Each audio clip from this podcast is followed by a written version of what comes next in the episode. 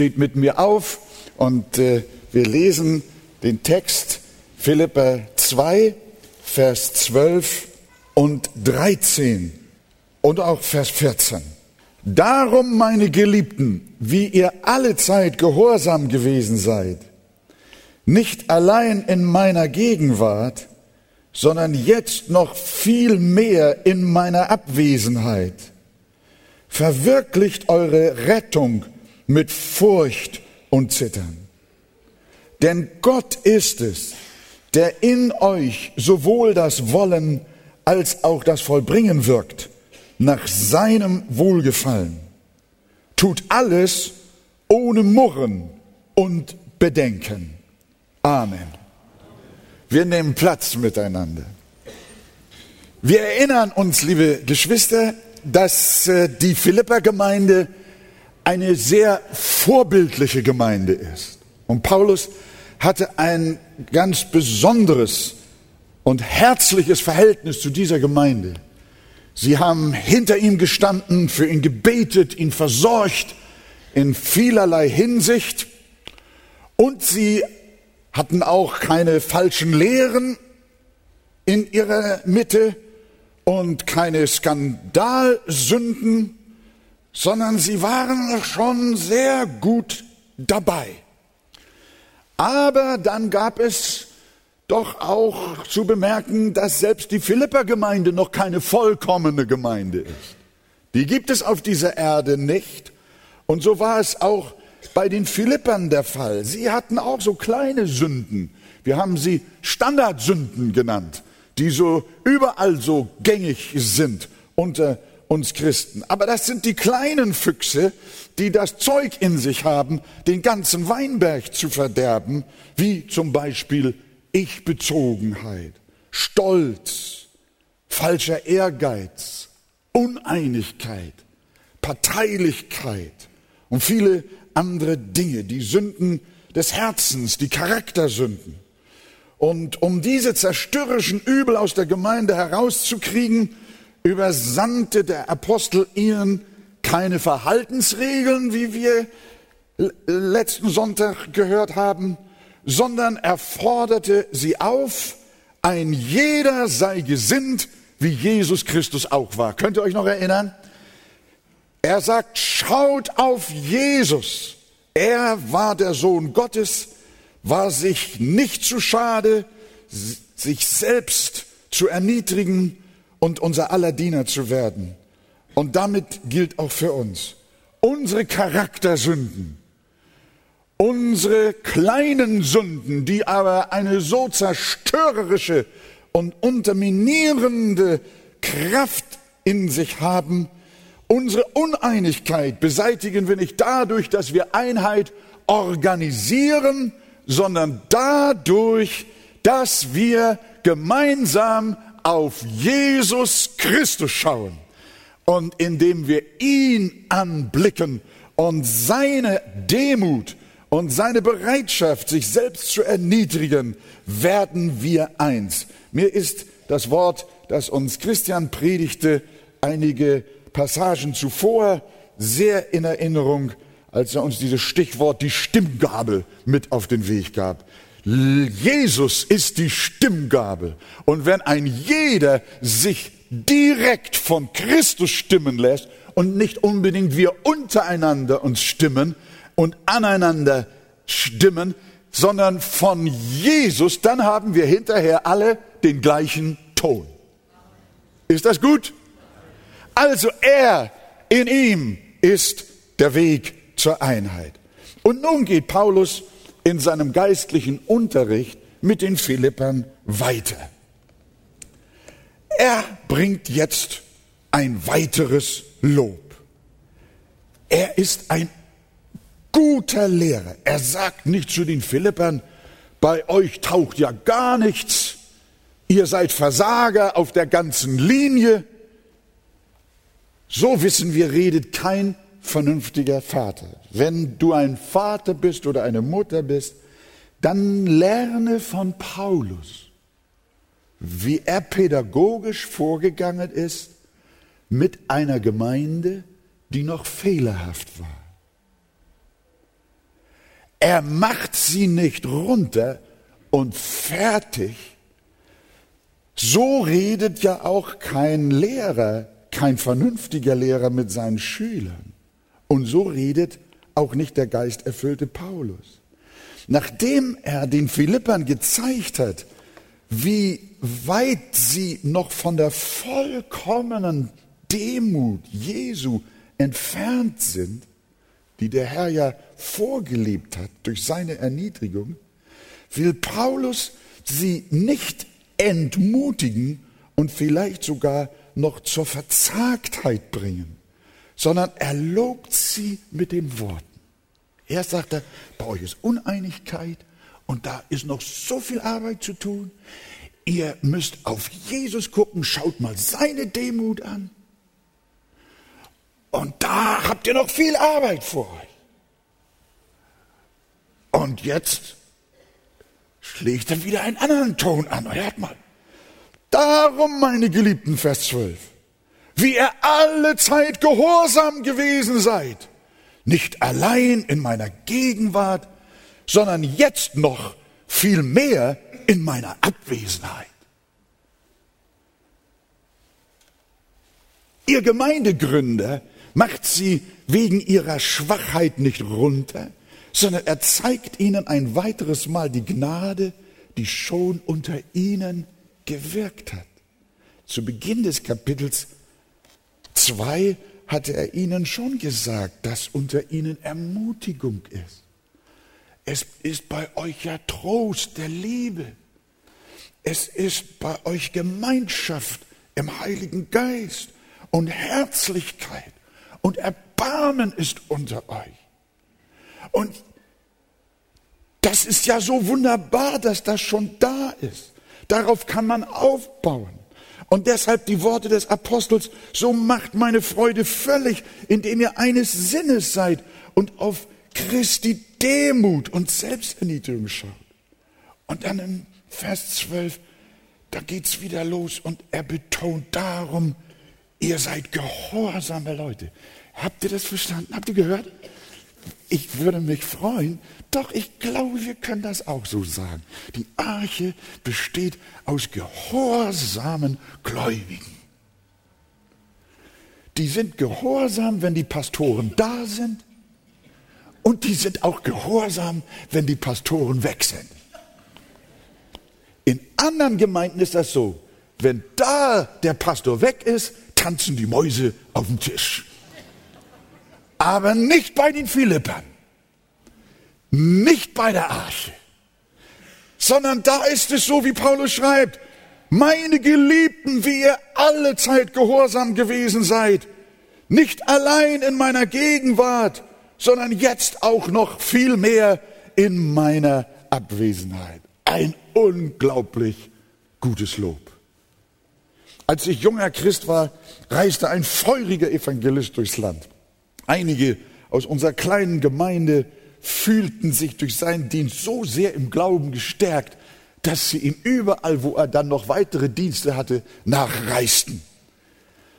Und solange sie in seiner Nähe waren, da glühten diese Geschwister äh, in Liebe zu Jesus. Aber als der Mann außerhalb ihrer Reichweite war, ließen sie nach und erkalteten. So geht es manchmal auch Besuchern christlicher Konferenzen. Wenn die vorüber sind, ist auch der Glaube vorüber. Sie brauchen Pastoren einer bestimmten Sorte. Und wenn sie die nicht haben, dann ist irgendwas nicht erfüllt in ihnen. Dann liegt ihre Nachfolge am Boden. Wir müssen lernen, nicht an Menschen zu hängen Paulus sagt, ihr Philipper, ihr hängt noch nicht mal an mir, dem Apostel unseres Herrn. Und das ist gut so. Euer Gehorsam Christus gegenüber ist unabhängig von Menschen. Euer Glaube ist unabhängig von Schwestern und Brüdern und Leitern und Pastoren und Evangelisten und Aposteln und Propheten. Ihr lauft nicht ihnen nach. sondern ihr lauft Jesus nach. Das ist ein super Lob, ihr Lieben. Das zeugt von der Gesundheit, von der geistlichen Gesundheit der Philippe. Und diese Gesundheit, die dürfen wir in der Arche auch schon nicht nur ansatzweise, sondern sehr stark sehen. Und das ist gut so, dass euer Glaube nicht aufgebaut ist auf Menschen, sondern euer Glaube ist aufgebaut auf Christus Jesus, eurem Erlöser. In Jesu Namen. Amen. Es gab in äh, einer Reihe von vielen Jahren zurück, noch ziemlich weit zu Beginn meines Dienstes, einen wunderbaren Mann Gottes drüben in den USA. Und der hat Bücher geschrieben und Predigten verbreitet. Das war gewaltig. Und wir sind auch zu seinen Konferenzen gefahren. Und äh, jemand aus der Gemeinde sagte schon zu mir, Wolfgang, gib acht, dass du deinen Dienst nicht nur auf die Spur oder äh, dieses Mannes ausrichtest. Und tatsächlich, eines Morgens sitze ich in meinem Büro und ich höre die Nachricht. Dieser Mann ist in schweren Ehebruch gefallen und musste sofort von seinem Dienst suspendiert werden. Da brach in mir eine Welt zusammen. Und ich merkte, wie verkehrt es ist. Ich kriegte Depressionen. Natürlich tut uns das leid, wenn wir sowas hören und erleben müssen. Gott bewahre seine Diener und betet für die Männer Gottes, die das Wort des Allerhöchsten verkündigen. Sie sind besonders angefochten. Aber Paulus sagt hier, Philippa, ihr habt gute Fortschritte gemacht. Der Herr ist mit euch und er wirkt unter euch. Ihr seid alle Zeit gehorsam gewesen. Nicht allein in meiner Gegenwart, sondern jetzt noch viel mehr in meiner Abwesenheit. Was für eine Auszeichnung. Und jetzt kommt Paulus mit der sogenannten Wenn-Dann-Motivation. Welche Schlussfolgerung zieht Paulus nun aus diesem wunderbaren Lob für die Philippe? Schreibt er ihnen nun, ihr seid geistlich schon reif, darum braucht ihr euch weiter nicht bemühen. Ihr seid schon so stark gewachsen, da könnt ihr euch eine Auszeit nehmen, ruht euch aus. Nein, er kommt wieder mit der sogenannten Wenn-Dann-Argumentation. Wenn es geistlich schon so erfreulich um euch steht, so nehmt genau das zum Anlass, noch mehr wachsen zu wollen. Und so ruft der Apostel sie gleich auf.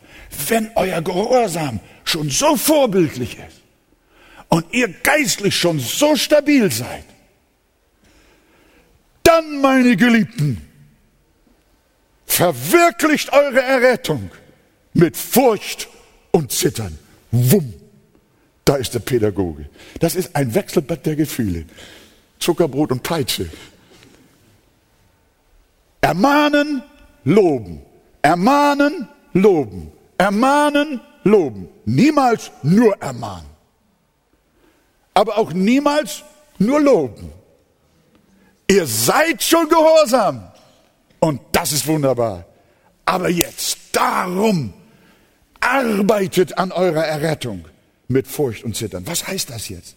Ich denke, sie sind schon errettet und sie sind geistlich schon so reif. Und nun sollen sie erst richtig loslegen? Ja, genau das meint Paulus. Er spricht nicht von der punktuellen Wiedergeburt hier, sondern von dem gesamten Prozess unseres Heils, der mit der Wiedergeburt beginnt und mit dem Eingang in die Herrlichkeit endet. Das ist die ganze Wegstrecke. Das ist, was Paulus hier im Fokus hat. Sein Schwerpunkt liegt auf der Frage der Heiligung. In der Wiedergeburt waren wir inaktiv. Da konnten wir unsere Errettung nicht verwirklichen. Denn wir waren geistlich tot, haben wir gelernt. Und wir hatten, wir haben nichts vernommen als natürliche Menschen vom Geist Gottes. Wir mussten erst lebendig gemacht werden. Erst musste Gott eingreifen und ein Wunder der geistlichen Auferweckung in unserem Leben vollbringen. Und äh, da konnten wir in keiner Weise mitwirken. Aber da wir nun durch den Heiligen Geist lebendig gemacht worden sind, sollen wir das verwirklichen, sprich herausarbeiten. Sprich, wir sollen es ausleben, sichtbar machen, was Gott in uns an geistlichen Früchten hineingelegt hat. Liebe, Demut, Sanftmut, Treue, Keuschheit, Geduld. Ihr kennt die Liste der geistlichen Früchte in Galater 5. In der Wiedergeburt hat Gott all diese wunderbaren Dinge in uns hineingearbeitet, hat Spurgeon mal formuliert. In der Wiedergeburt hat Gott diese Dinge in uns, die Errettung, hineingearbeitet mit all ihren wunderbaren Ergebnissen. Und jetzt sagt Paulus, und jetzt arbeitet das, was Gott in euch hineingearbeitet hat, jetzt arbeitet das wieder heraus. Schönes Bild. Das ist, glaube ich, auch der Gedanke, den Paulus bewegt, das hier so zu formulieren. Es geht hier also nicht darum, unser Heil zu erarbeiten. Das möchten wir all denen deutlich sagen, die noch nicht so mit dem Evangelium bewandert sind. Land auf, Land ab kursiert immer noch diese verrückte Idee, man müsse sich durch seine guten Werke die Errettung besorgen und den Himmel verdienen. Das ist nicht nur nicht Evangelium, sondern das ist schlichtweg falsch. Und Paulus will das auch nicht hier sagen. Denn aus Gnade, sagt er, seid ihr errettet durch den Glauben und das nicht aus euch. Gottes Gabe ist es, nicht aus Werken, damit sich nicht jemand rühme. Und wenn Paulus hier davon spricht, dass wir unsere Errettung verwirklichen sollen, dann will er jetzt nicht das Gegenteil davon sagen, was er immer und immer wieder und leidenschaftlich gelehrt hat. Er will nicht sagen, dass du dir dein Heil erarbeiten sollst. Das kannst du gar nicht. Aber wenn du es ohne dein Zutun empfangen hast, wenn Gott dir ohne deine Mitwirkung aus absolut freier Gnade ein neues Herz geschenkt hat, dann lass das sehen. Hörst du? Wenn du ein neues Herz vom Herrn empfangen hast, dann lass die Auswirkungen sichtbar werden dann bringe deine Errettung zum Vorschein. Dann stelle sie unter Beweis, dass Gott dich neu gemacht hat. Dann bringe es heraus und verwirkliche es, entwickle es durch dein tägliches Leben. Du bist errettet, nicht durch dich, sondern aus purer Gnade ist es dir hineingelegt in dein Leben ohne deine Mitwirkung und nun aber ist es deine Verantwortung, diese Errettung auszuleben. Kann man das so sagen? So kann man das sagen. Es gibt Leute, die argumentieren, Gott wirkt in uns, deshalb brauchen wir nichts mehr zu tun. Gott tut alles und wir brauchen uns das nur gefallen lassen. Falsch. Nach unserem Text geht es vielmehr so. Gott wirkt in uns und darum wirken wir auch.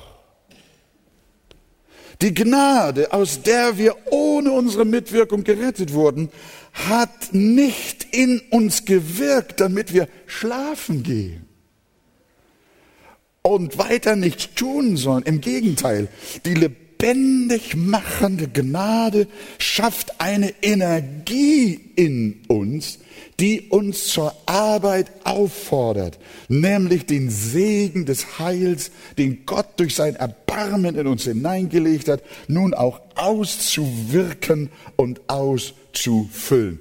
Ein gutes Beispiel ist für mich immer äh, der Lazarus. Der liegt da tot im Grab kannst ja mal anklopfen und sagen, Lazarus, äh, versuch doch jetzt mal zu wollen, aufzustehen. Äh, kann nicht. Aber als Jesus in das Leben vollmächtig zugerufen hat, dann ist das Leben zu ihm gekommen ohne seine Mitwirkung.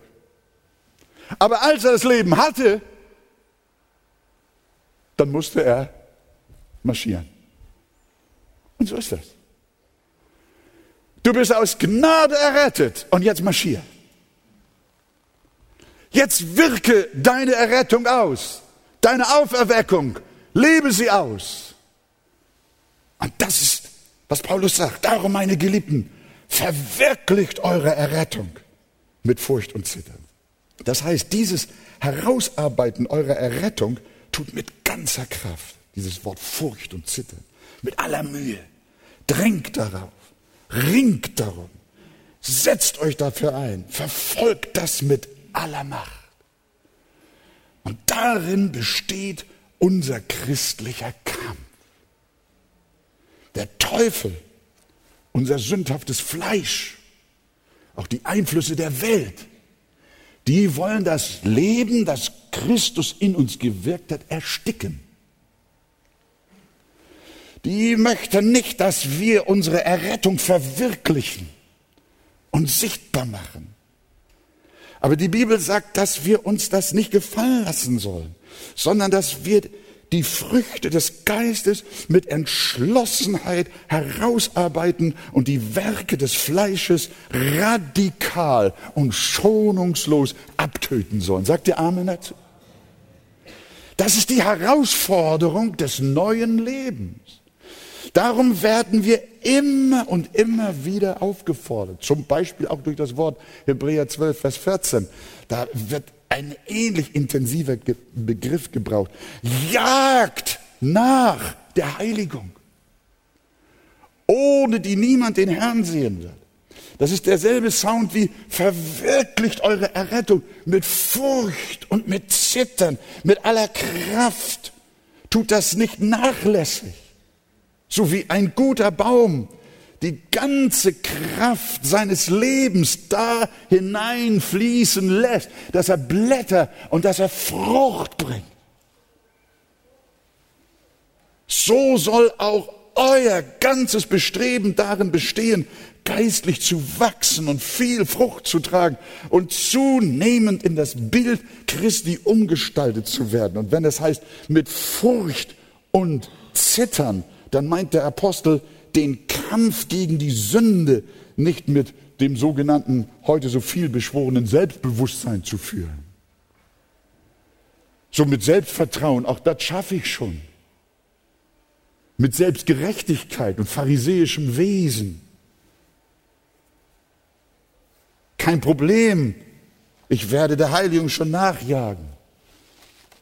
Seit ich mich bekehrt habe und Geist getauft bin, ist das Thema Sünde für mich durch. Und ich sagte ein Christ zu mir, natürlich sündige ich zwischendurch auch mal wieder.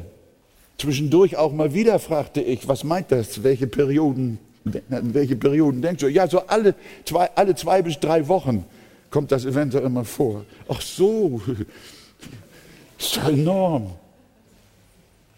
Nein, ich habe äh, vor vielen Jahren einen jungen Mann kennengelernt, der kam auch aus der Welt und hatte, war sehr verstrickt und hat wirklich Gott erlebt und ist erfüllt gewesen mit Heiligem Geist. Aber er, er, er, er fing an und meinte, oh, jetzt bin ich erfüllt, jetzt bin ich erfüllt, oh, jetzt habe ich Gott erlebt, oh, jetzt ist alles vorbei mit der Sünde. Du, täusch dich nicht.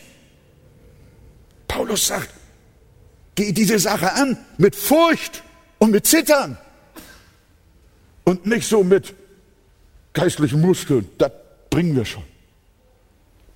Nein, das ist nicht, was wir hier von Paulus lernen. Diese triumphalistische Theologie haben wir in der Arche nicht. Wir glauben nach der Schrift, wiewohl wir durch Gottes Gnade Heilige sind, sind wir zugleich auch immer noch Sünder. Und das nicht nur alle zwei bis drei Wochen, sondern täglich. Na, euer Amen fällt ziemlich leise aus. Eigentlich müssten wir sagen, nicht nur täglich, sondern stündlich. Und ich glaube, das reicht auch noch nicht aus. Sondern, sondern wir sind, das ist, wir, unser, unser Leben ist durchwebt von Sünde. Der alte Mensch, der ja immer noch da ist, in mir, das ist in meinem Fleisch. Wohnt nichts Gutes. Und darum kommen wir nicht im Geist der Selbstgerechtigkeit zum Herrn, sondern wir fürchten uns vor Gott und zittern. Es geht uns wie einem Abiturienten, der vor der Prüfung und vor dem Prüfungsausschuss großen Respekt hat. Er hat Ehrfurcht vor dem Ernst der Aufgabe. Und was ist die Konsequenz daraus?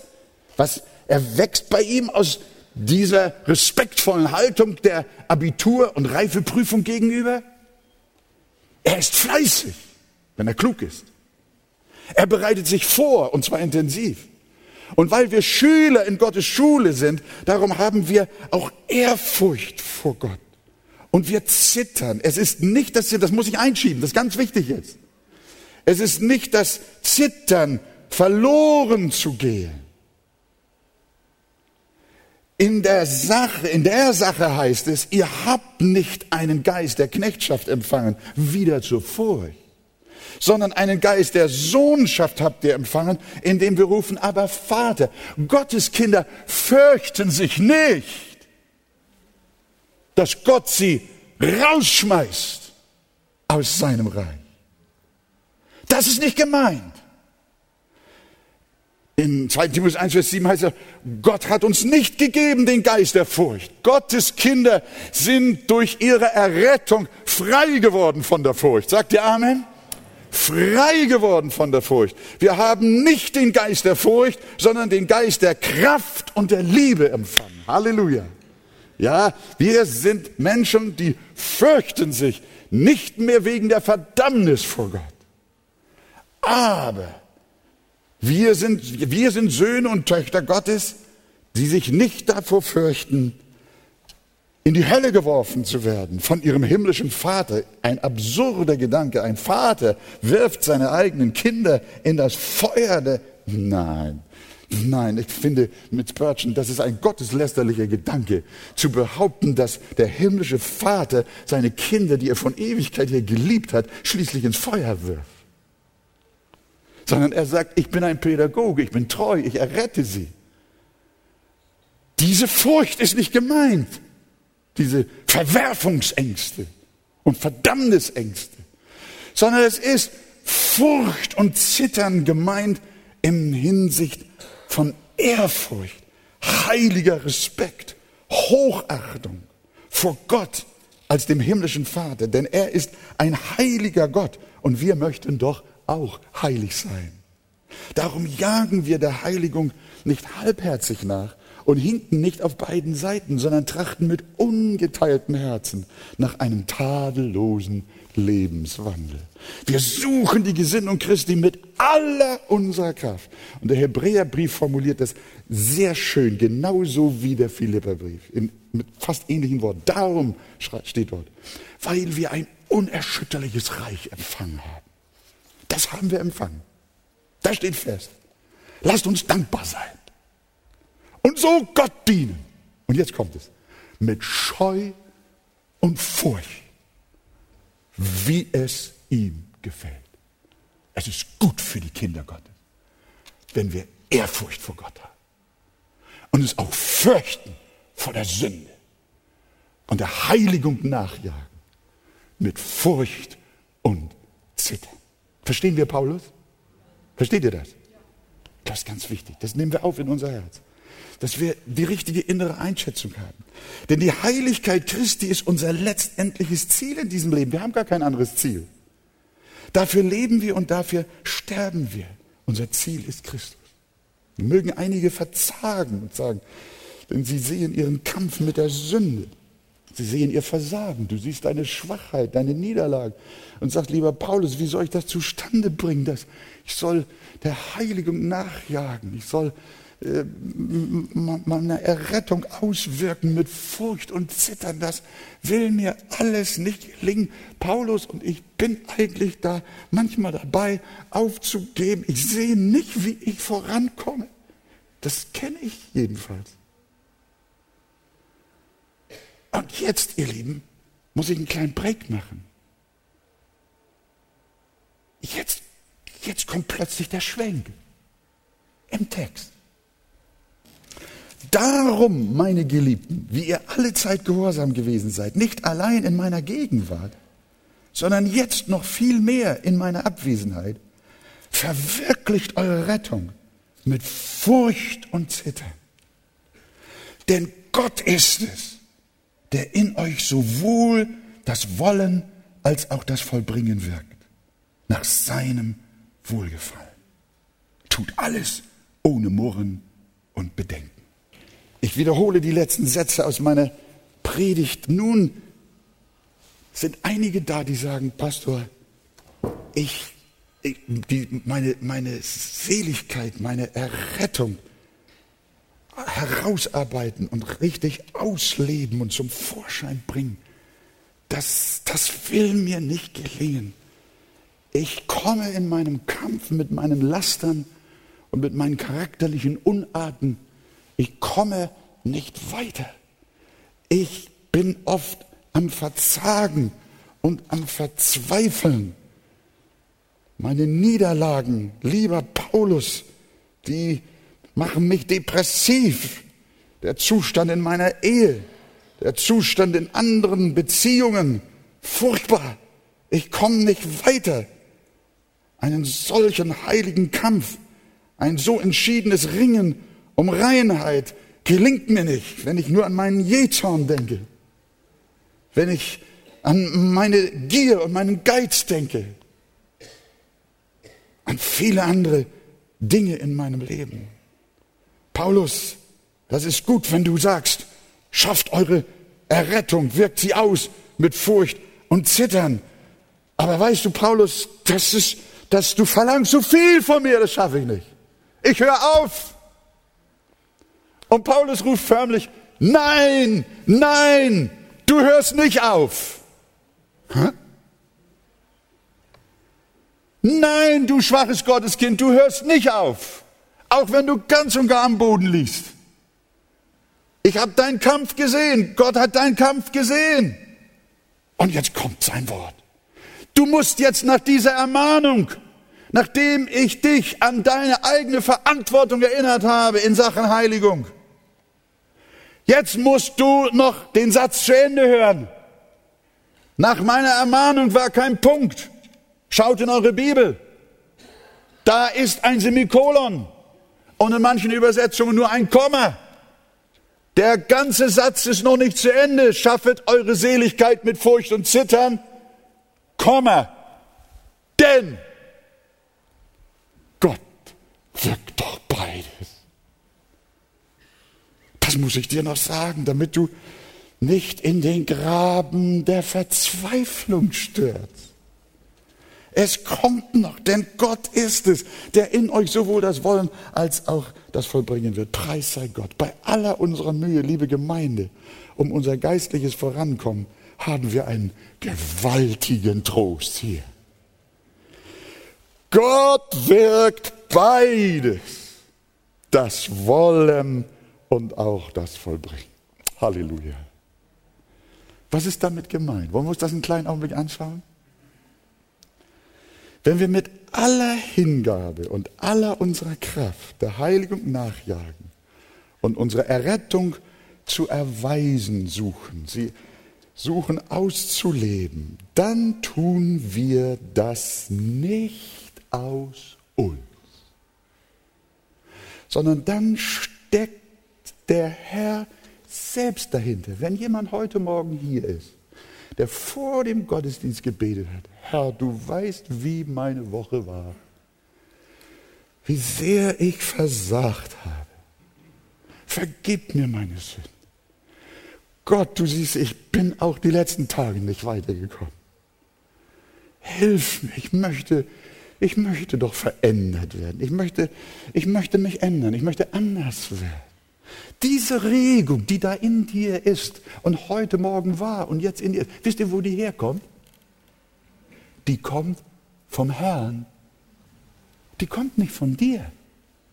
Die kommt vom Herrn. Unser Suchen nach Reinheit und unser Verlangen nach Gottseligkeit geht nicht auf uns selbst zurück, sondern auf den Herrn. Bevor du an deinem Charakter arbeitest, hat der Heilige Geist schon an dir gearbeitet. Bevor du nach Heiligkeit strebst, hat Gott schon nach Heiligkeit in dir gedrängt. Bevor du geistliche Reife willst, hat Gott das Wollen schon in dich hineingelegt. Ich habe mir hier aufgeschrieben, Christus ist der konstante, große und vorrangige Wirker in deinem Leben. Er ist der Treiber. Lass mich noch anders sagen. Er ist der Zünder. Er ist das Schwungrad. Du brauchst nur. Versteht ihr? Du, du brauchst nur in diese Dynamik dich mit hineinbegeben. Ist das nicht wunderbar? Er ist es, seine Energie ist es, die dich in Bewegung setzt. Und wenn du an deiner Heiligungsarbeit bist, dann brauchst du nicht zu verzagen, sondern erinnere dich, dass ich überhaupt über meine Heiligung nachdenke, dass ich sie will, dass ich sie ersehne, geht nicht auf mich, sondern auf Christus zurück. Nicht ich bin die Quelle meines Wollens, sondern er er hat mir bereits den Antrieb, den Wunsch, die Sehnsucht, das Verlangen, das Wollen gegeben, weil er es mir gegeben hat. Darum brauche ich nicht verzagen, denn die Botschaft lautet nicht nur, dass er das Wollen gibt, sondern auch das Vollbringen. Also mach weiter. Der göttliche Energizer, so ein englisches Wort, der göttliche Energizer ist in vollem Gang und läuft. Bewege dich einfach nur mit. Dieser herrliche Gedanke bewegt Paulus schon im ersten Kapitel. Haben wir auch schon eine Betrachtung in der Philipper-Serie gehabt. 1, Vers 6. Er sagt, ich bin darin guter Zuversicht, dass der in euch angefangen hat, das gute Werk. Das das Wollen. Ne? Mit Wollen fängt das an der in euch angefangen hat, das gute Werk, der wird es auch vollenden, bis an den Tag Jesu Christi. Die Sache geht also nicht so, strenge du dich an, dann vollendet der Herr, was du begonnen hast. Das ist dasselbe, was die Welt sagt, hilf dir selbst, dann hilft dir Gott. Das ist Lüge. Das ist nicht Evangelium, das ist nicht Theologie. Wenn du deinen Teil tust, dann macht Gott auch schon. Stimmt nicht, stimmt nicht, stimmt nicht, stimmt nicht. Streich das raus aus deinem Denken. Das ist Welt. Das ist Welt. Philosophie. Die biblische Grundsatzwahrheit lautet, strenge du dich an, dann vollendet der Herr, was er vor deiner Anstrengung schon selbst begonnen hat. Sagt ihr Amen? Ist das anders? Ja, das ist anders. Er vollendet, was er begonnen hat. Und nicht vollendet er, was wir begonnen haben. Und du bist mittendrin, wenn er anfängt und wenn er vollendet. So sieht die Sache von Gott her aus. Und wie wir sie dann aus unserer alltäglichen Perspektive sehen, äh, das äh, zeigt uns der Apostel Paulus. Ich will mal ein Beispiel nehmen. Immer wieder, ihr müsst mal eure Bibel lesen. Da gibt es bei Paulus manchmal solche verdrehten, langen Sätze. Habt, ist euch das schon mal aufgefallen? Müsst ihr mal gucken, wie Paulus so schreibt. Der ist sehr verwunden. Ich gebe euch hier mal ein. 1. Korinther 15, Vers 10. Erstmal nur einen Satz und dann gehen wir weiter. Paulus sagt, ihr lieben Korinther, ich habe mehr gearbeitet als ihr alle. Also Paulus hat gearbeitet, hart gearbeitet. So nehmen wir Menschen es wahr. Und so soll es auch sein. Der göttliche Befehl lautet, arbeite in meinem Weinberg. Unsere Verantwortung ist, sei gehorsam, arbeite viel, arbeite hart, gib dir Mühe, streng dich an. Und Paulus ist fleißig und er müht sich ab und verliert dabei sogar sein Leben. Beinahe sein Leben. Also und nach schließlich doch auch. Also hat Paulus angefangen und Gott reagiert mit Segen auf das, was Paulus begonnen hat. So könnte man meinen. Aber ist das so? Nein. Wir denken so. Paulus hat hart gearbeitet. Und darum ist er so zum Segen geworden. Wir fangen an und Gott segnet. Die Wahrheit bei Paulus, die ganze Wahrheit lautet anders. Er sagt, ich habe mehr gearbeitet als sie alle. Und jetzt, jedoch nicht ich, sondern die Gnade Gottes, die mit mir ist. Er sagt, ich habe gearbeitet, aber ich weiß gar nicht.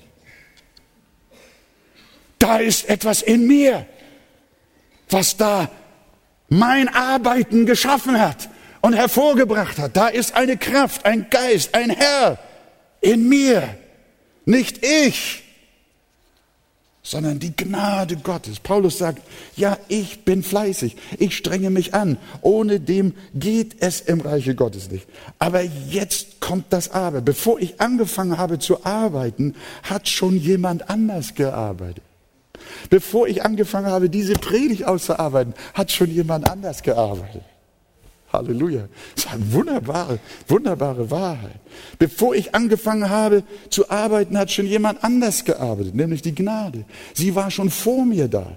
Nicht ich war es, sondern sie war es, die meine Arbeit inszeniert hat, die meinen Fleiß hervorgebracht hat, die das Wollen in mir kreiert hat. Ich bin ein unglaublich fleißiger Mensch, aber das wäre ich nicht, wenn das die Gnade nicht in mir gewirkt hätte. Und deswegen sein abschließendes oder vorausgehendes Credo in diesem Satz, durch Gottes Gnade bin ich, was ich bin. Sagt er mal zusammen. Durch Gottes Gnade bin ich, was ich bin. Und ich bin es nicht durch meine Arbeit. Ich bin es nicht durch meinen Fleiß. Ich bin es nicht durch meine Hingabe. Ich bin es nicht, sondern ich, was ich bin, bin ich durch Gottes Gnade. Halleluja. Ein gewaltiger Satz, ihr Lieben. Diese überwältigende Wahrheit klingt immer wieder in der Theologie des Paulus durch. Hört einmal Kolosser 1 bis 29. Ich nehme nur einige Beispiele. Ihr könnt in den Hauskreisen darüber weiter in der Bibel forschen und mal solche Sätze herausfinden. Guckt mal, noch so einen ver, ver, äh, ver, verquirlten Satz hier.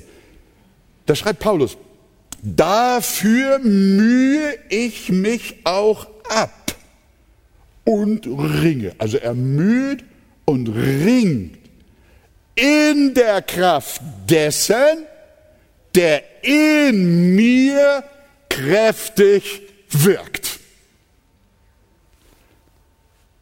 Muss man nicht nur auswendig lernen, sondern dürfen wir lernen. Was ist die Botschaft daraus? Die Botschaft ist, Gottes Kinder, derjenige, der wirklich und entscheidend an euch arbeitet, ist der Herr. Gott arbeitet an dir. Der Heilige Geist arbeitet in dir. Das ist der Punkt. Das ist die wirkliche Ursache für deine Heiligung. Du hast Verantwortung, aber das ist nur die Zweitursache. Deine Mühe ist nur der Nebengrund und die Nebenursache.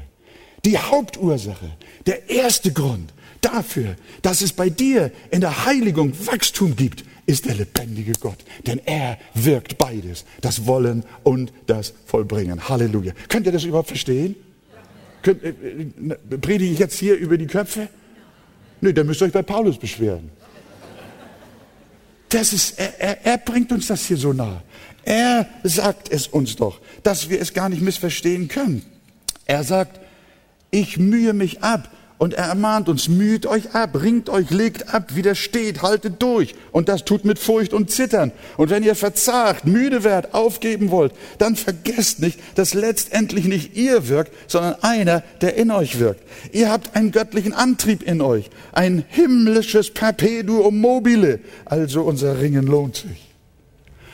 Dein Ringen lohnt sich, weil du weißt, es ist ein anderer an der Arbeit in deinem Leben. Halleluja. Amen. Ihr Männer mit eurem Jezorn.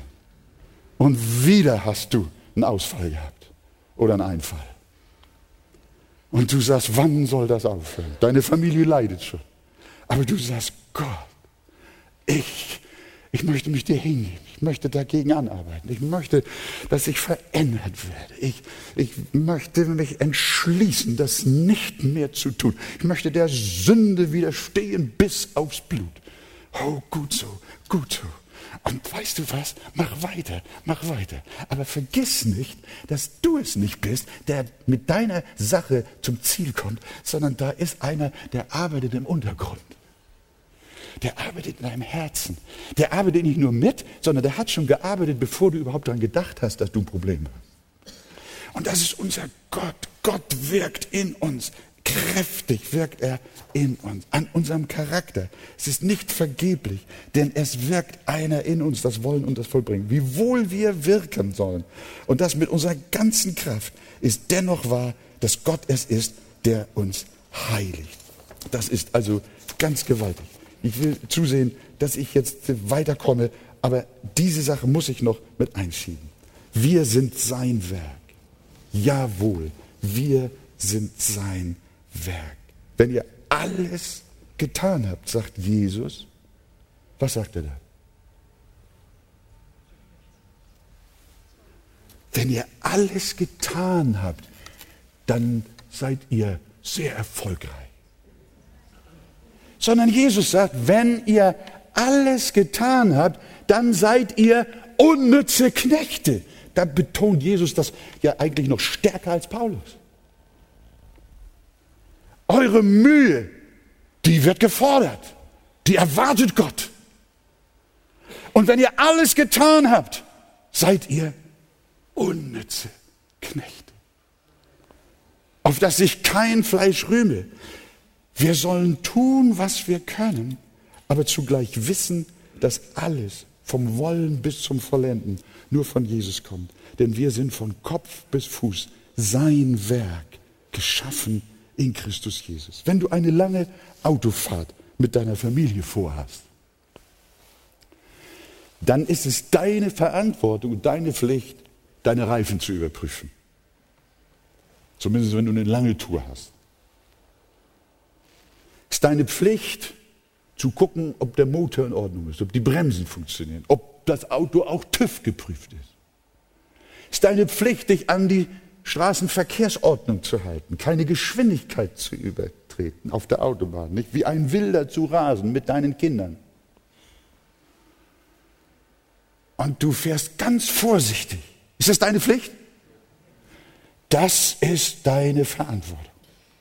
Und wenn du heil und gesund und unversehrt mit allen angekommen bist.